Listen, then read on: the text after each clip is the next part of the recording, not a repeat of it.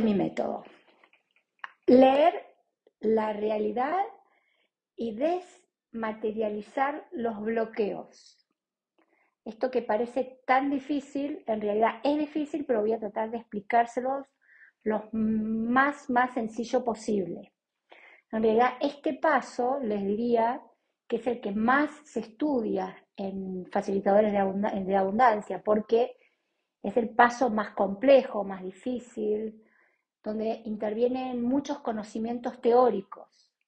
Es un paso que se necesita ayuda de un profesional, nos guste o no nos guste, porque es complejo de resolver. Es fácil de ver, pero es difícil de resolver. Básicamente, cuando ya tengo un sueño, sé que es un sueño del alma, he hecho todo el esfuerzo posible para que las cosas me salgan bien, estudié, me preparé, me formé y de repente todo se bloquea, todo me sale mal, nada es como yo deseo, todo se paraliza. Entonces, eso es leer la realidad.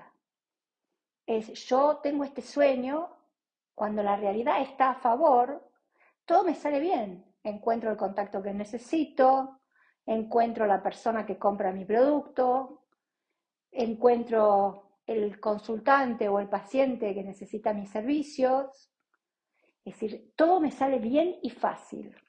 El primero y el segundo sueño se cumplen bien y fácil. Ahora, ¿qué pasa cuando todo me sale al revés?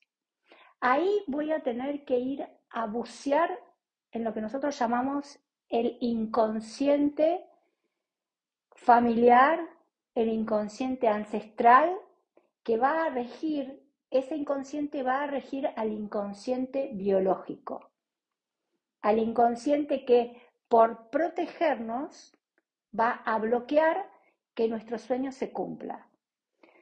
Entonces, es el inconsciente que va a producir síntomas. Un síntoma es algo que desagradable en mi historia, en mi vida, en mi existencia. No tener plata es un síntoma. Tener deudas es un síntoma. No tener el amor que sueño es un síntoma. Que todo el mundo me deje es un síntoma. Que me estafen es un síntoma. Entonces, cuando veo estos síntomas, acá tengo que ir a buscar en el inconsciente ancestral qué historias de dolor, de sufrimiento, de deudas, de estafa, hay en ancestros con los cuales yo estoy unido, no es cualquier ancestro, es un ancestro que estoy unido por nombre, tiene las mismas iniciales que yo, es decir, mi papá, mi mamá, mis cuatro abuelas y mis ocho bisabuelos. Tengo que ir a buscar ahí. Quién tiene mi mismo inicial de nombre, quién se parece físicamente a mí, quién tuvo la misma profesión que yo, quién tiene por santoral el mismo día, quizás si yo nazco el 22 de noviembre, es eh, Santa Cecilia, aunque me llame Laura.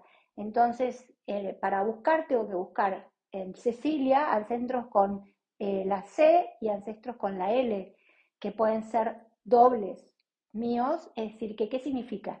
Que esas historias de dolor van a atravesar el tiempo y se van a venir a instalar a mi inconsciente, aunque yo no lo sepa. Es decir, eh, si eh, Cecilia fue estafada o fue estafadora y yo ahora todo el mundo me estafa, tengo que ir a buscar a ese ancestro, estafador o estafado, para entender mi propia historia que por supuesto tiene que estar unido, enlazado a mí, no es cualquier ancestro, es por estos datos, por fechas de nacimiento o de muerte del ancestro. Entonces es bien complejo porque hay que conocer la técnica. No, no es cualquier cosa. ¿eh? Son, hay cuatro fechas posibles de nacimiento, cuatro fechas posibles de muerte, es decir, es una situación compleja. Entonces, cuando conozco esa historia, tengo que enseñarle a mi inconsciente biológico que solamente, escuchen esto, entiende el lenguaje de los sentidos, que ya no es necesario la estafa en mi vida, o que ya no es necesario la deuda, o que ya no es necesario la carencia. Para eso acá se usan actos de psicomagia, decretos, sesiones con facilitadores en abundancia o sesiones con facilitadores en biodecodificación. Es decir, acá se necesita un trabajo con un profesional. Y es impresionante cómo cuando uno mueve este inconsciente biológico, que básicamente se va a activar para protegernos cuando nos vea en peligro de que no tenemos el alimento, ojo que el dinero es alimento. Entonces, eh, muchas veces eh, el inconsciente como va a accionar básicamente por repetición, si otra, otra cosa que puede pasar, si todos en mi clan fueron pobres pero vivieron muchos años, mi inconsciente con el tema de la comida o el dinero van a decir alerta, alerta. Si ella tiene mucho dinero puede morir, porque en su clan todos los que no tuvieron dinero vivieron mucho. Entonces a Cecilia la tengo que alejar del dinero. Y acá, mis queridos, nos guste o no nos guste, como siempre digo, si ustedes no trabajan con este inconsciente, con lo difícil que es trabajar con este inconsciente, no hay forma que se resuelva los síntomas. No hay forma.